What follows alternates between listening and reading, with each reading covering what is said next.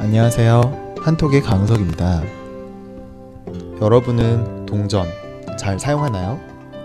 오늘은 동전 없는 사회에 대한 글을 준비해 봤어요. 먼저 어떤 내용인지 듣고 와 볼게요. 지금까지 현금으로 물건을 사면 현금으로만 거스름돈을 받았다.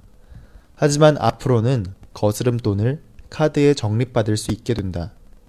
한국은행이 동전 없는 사회를 만들기 위해 지난 20일부터 전국 편의점, 대형마트, 백화점 등에서 시범 사업을 시행한 것이다.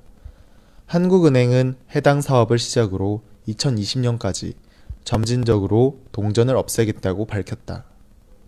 네. 거스름 돈을 현금으로 준 대신에 선불카드에 적립하는 시스템이 시범적으로 시작됐고 앞으로는 2020년까지 확대해서 동전을 차차 없애겠다라는 그런 내용의 글이었습니다. 현금으로 돈을 주고 나면 잔돈을 받게 되죠. 그런데 그 잔돈은 종이로 된 돈인 지폐도 있고 딱딱하고 동그랗게 생긴 동전도 있어요. 지폐는 간편히 들고 다닐 수 있어서 잘 사용하긴 하는데 동전은 계속 모이기만 하고 잘 안 쓰게 되죠. 더군다나 카드나 핸드폰을 이용해서 간편하게 물건을 사는 경우도 더 많아졌고, 그리고 막상 동전을 사용해서 계산을 하려고 하면 또 이게 무겁고 또 동전으로만 계산하려고 하면 계산하는데 오래 걸리고 귀찮아져서 계속 이런 돈들이 쌓이기만 하는 것 같아요. 이렇게 점점 동전을 사용하지 않는 그런 추세로 가고 있는데, 어, 여기서 추세는 그러한 방향으로 나아가고 있다는 뜻이에요. 그러니까 동전을 잘 안 사용하는 방향으로 사회가 나아가고 있다는 거죠. 앞으로 곧 다가올 가까운 미래에는 동전뿐만 아니라 아예 현금 자체를 사용하지 않을 수도 있어요. 현금보다는 다른 수단으로 돈을 낸다는 거죠. 물론 지금도 현금보다는 카드나 다른 결제 수단을 이용해서 돈을 내지만 앞으로는 더 그것이 많아질 거라는 거죠.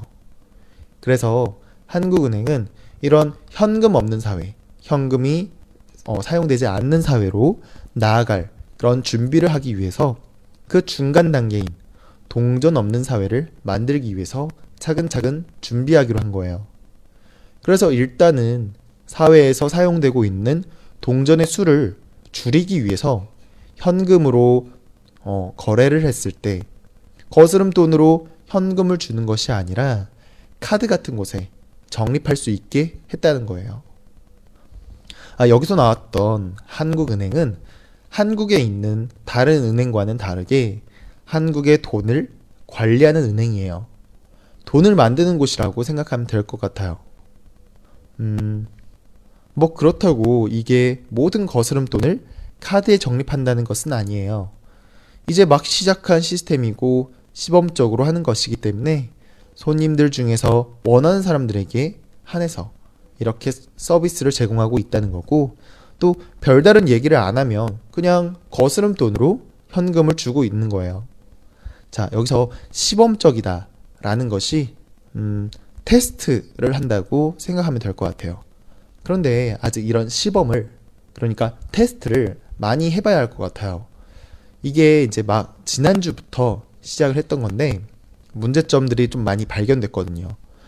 예를 들면 선불 카드 그러니까 교통 카드도 포함되고 포인트 카드도 되는 건데요. 자, 선불 카드는 뭐냐면 먼저 돈을 낸 상태에서 그 카드를 사용할 수 있는 거예요. 후불 카드는 뭐 신용 카드 같은 거를 말을 하는 건데요. 후불. 나중에 지불을 하겠다. 나중에 돈을 내겠다. 라는 그런 카드예요. 근데 그런 후불 카드가 아니라 선불 카드에 음, 적립을 해준다라는 거고요. 그런 이제 적립을 해주는 그런 카드 중에 교통카드, 뭐 포인트 카드 이런 것들이 이제 포함이 되는 거고요.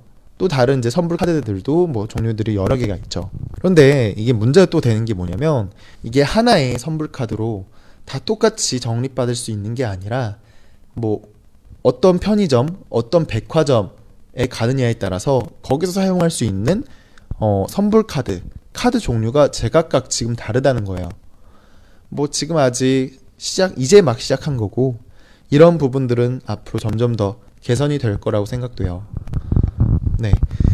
그런데, 네, 이게 만약에 편리해지고, 이게 사회적으로 잘 적용이 된다면, 사람들이 거스름 돈을 받는 것보다, 음, 현금으로 냈을 때, 뭐 예를 들면 돈 만 원, 혹은 5만 원을 지폐 한 장을 냈을 때 혹은 뭐 몇 장을 냈을 때 그거에 대한 거스름 돈을 관리하는데 훨씬 더 음, 쉬워질 것 같아요.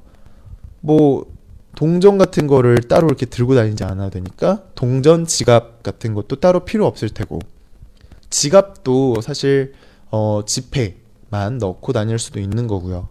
또 이게 많이 적용이 된다면 또 이게 사회적으로 많이 사용이 된다면 어, 정말로 동전 같은 게 많이 줄어들고 사용하지 않을 것 같아요. 사실 동전이 많이 생기는 거가 그런 거스름 돈으로 생기는 돈들이 대부분이잖아요.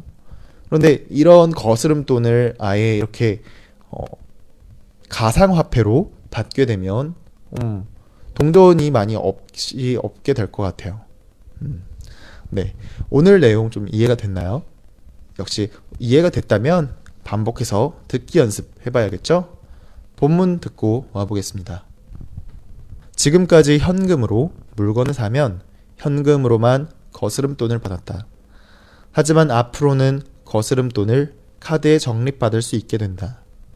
한국은행이 동전 없는 사회를 만들기 위해 지난 20일부터 전국 편의점, 대형마트, 백화점 등에서 시범 사업을 시행한 것이다. 한국은행은 해당 사업을 시작으로 2020년까지 점진적으로 동전을 없애겠다고 밝혔다. 지금까지 현금으로 물건을 사면 현금으로만 거스름 돈을 받았다.